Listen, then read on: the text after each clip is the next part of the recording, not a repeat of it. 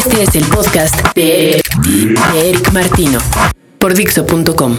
Hace más o menos dos años me enteré de la realización de una pieza de arte conceptual que me llamó la atención por muchas de sus características. Primero que nada, monetariamente.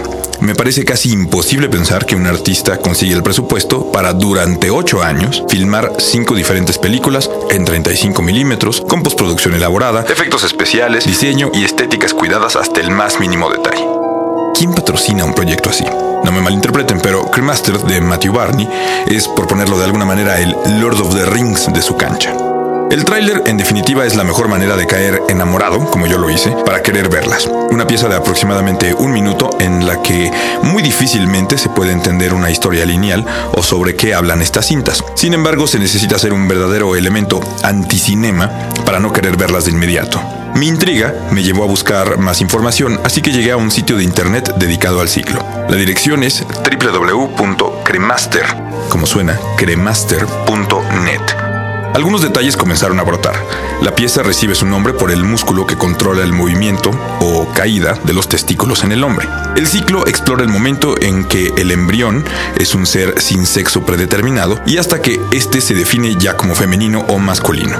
Lo diferente de esta exploración es que se hace a través de metáforas, complicadas en su mayoría, extraídas del proceso que un nuevo integrante de las logias masonas tiene que recorrer para convertirse de ser un simple aprendiz a ser un maestro masón.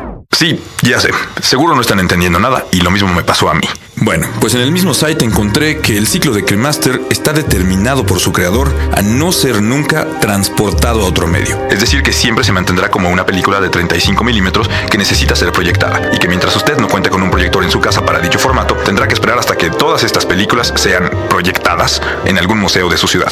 Lo cual, debo mencionar en mi caso, tomó dos años.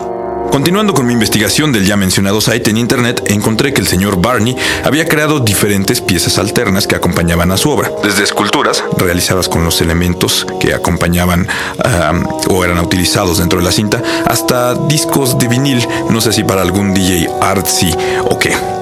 Y para mi fortuna, existe un DVD. El DVD incluye la quinta parte de uno de los films originales.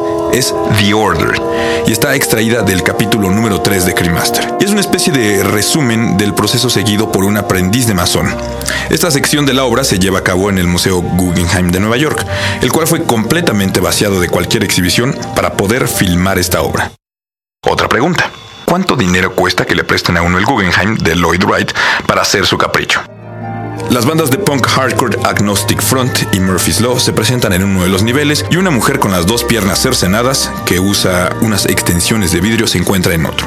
La mujer es Amy Mullins y a pesar de lo rudo que suena al decirlo, debo aclarar que la imagen de ella sobre unas piernas de vidrio caminando, lograda sin efectos de postproducción, es en verdad una imagen indeleble casi para cualquiera. El DVD incluye una explicación, pero para aquellos que esperan entender la obra, debo anticiparles que el artista considera como factores relevantes eh, de su comunicación el que los escenarios para las bandas de punk están construidos en sal, situación 100% imperceptible cuando uno ve la cinta, o que Richard Serra aparezca representando al tiempo en una metáfora de su trabajo como process artist. Como sea, que ver el DVD me dejó sin poder explicar la obra, pero eso sí, me dejó más picado. ¿Era posible que ese viaje visual pudiera extenderse exitosamente durante las casi 12 horas que dura el ciclo completo? Pues la respuesta es sí. Como parte del Festival Internacional de Cine Contemporáneo en la Ciudad de México, se exhibieron en algunas salas todos los capítulos de Cremaster. Y sí, adivinaron, fui a verlos. Creo que como sea, la experiencia de verlos en un cine es inigualable y recomendable para cualquiera que se considere como fanático del cine, por lo menos como un medio. Es también requisito indispensable para estudiantes y artistas plásticos, y me parece que hasta aquellos cineastas de fin de semana pueden encontrar atractivo en algunas partes de la pieza. Creo que también que la cantidad de lecturas adicionales que he tenido que hacer ha sido exhaustiva, pero si para entender una pieza de arte tengo que regresar a la escuela, eso me lleva a las siguientes preguntas del día de hoy con las que quiero terminar este podcast. ¿Dónde se divide el arte del entretenimiento y a su vez del capricho de un creador? ¿Quién puede patrocinar a una persona con los fondos necesarios para la realización de un proyecto tan ambicioso como el de Matthew Barney?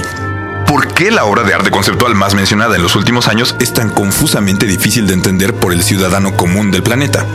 Y si sus símbolos están en Cremaster y en los billetes que más circulan en el mundo, o sea, el dólar, ¿por qué sabemos tan poco de los masones? ¿Quiénes son los masones? ¿Qué siguen el arte? ¿Quiénes somos? ¿De dónde venimos? ¿A dónde vamos? ¿O será que por hacerme estos cuestionamientos la obra de Barney en sí ya ha cumplido como tal? Puede ser. Hasta la próxima.